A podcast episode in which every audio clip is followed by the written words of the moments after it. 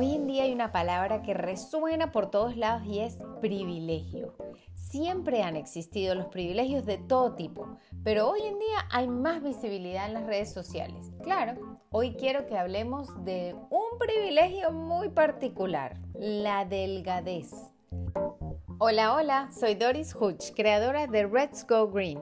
Bienvenido a un nuevo capítulo de La comida habla claro. Hoy quiero que hablemos de ese privilegio. Cuando era pequeña, no es secreto para nadie que no era una niña flaca. De hecho, estaba más en el lado de los gorditos. Y ahí no tenía ningún problema si nadie me hubiese dicho nada. Uno cuando es niño, ¿cierto? Simplemente es niño y uno no se entera de lo que está mal hasta que te lo dicen.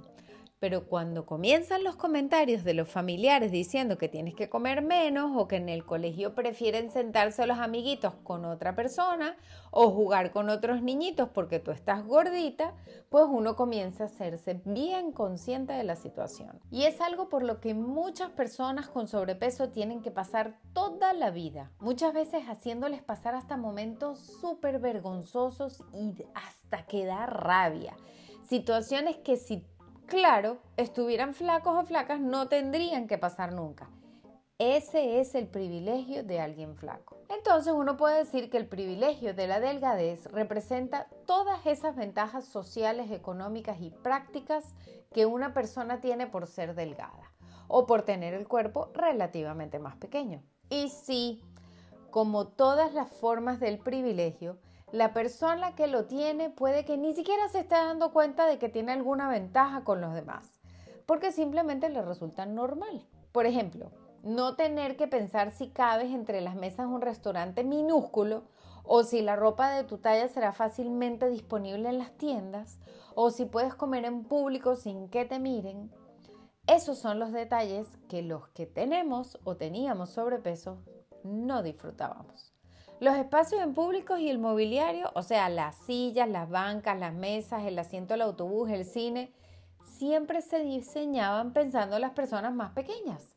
Y nos juzgábamos erróneamente unos a los otros por el tamaño y por la forma del cuerpo, como si fuera una medida de éxito o de fracaso moral de una persona. Las personas con cuerpos más pequeños no tienen que lidiar con nada de esto, obviamente.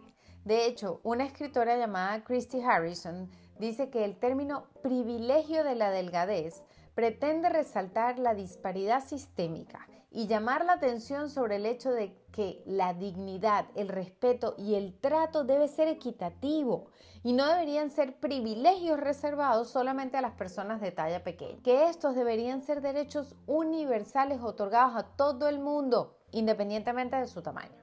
Ajá, pero ¿quiénes pueden tener ese privilegio?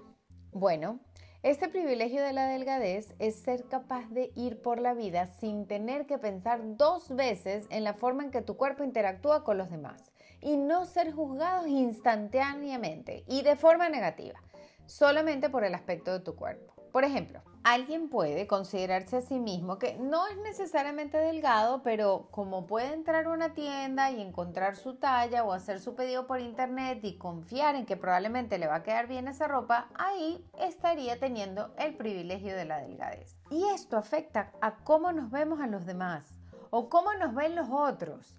Es una cuestión que ha estado instalada en nuestra sociedad y actuamos de esa forma automáticamente.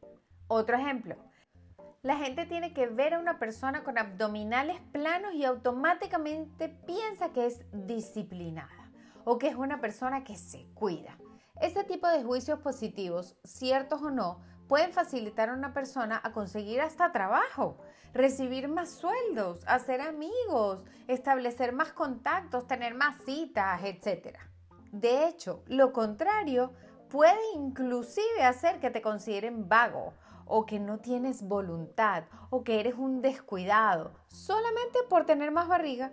Yo siempre seré partidaria de buscar la mejora y con la mejora no necesariamente me refiero a la delgadez, sino a la salud. Esto lo aprendí después de una lucha de toda mi vida con la comida y el peso.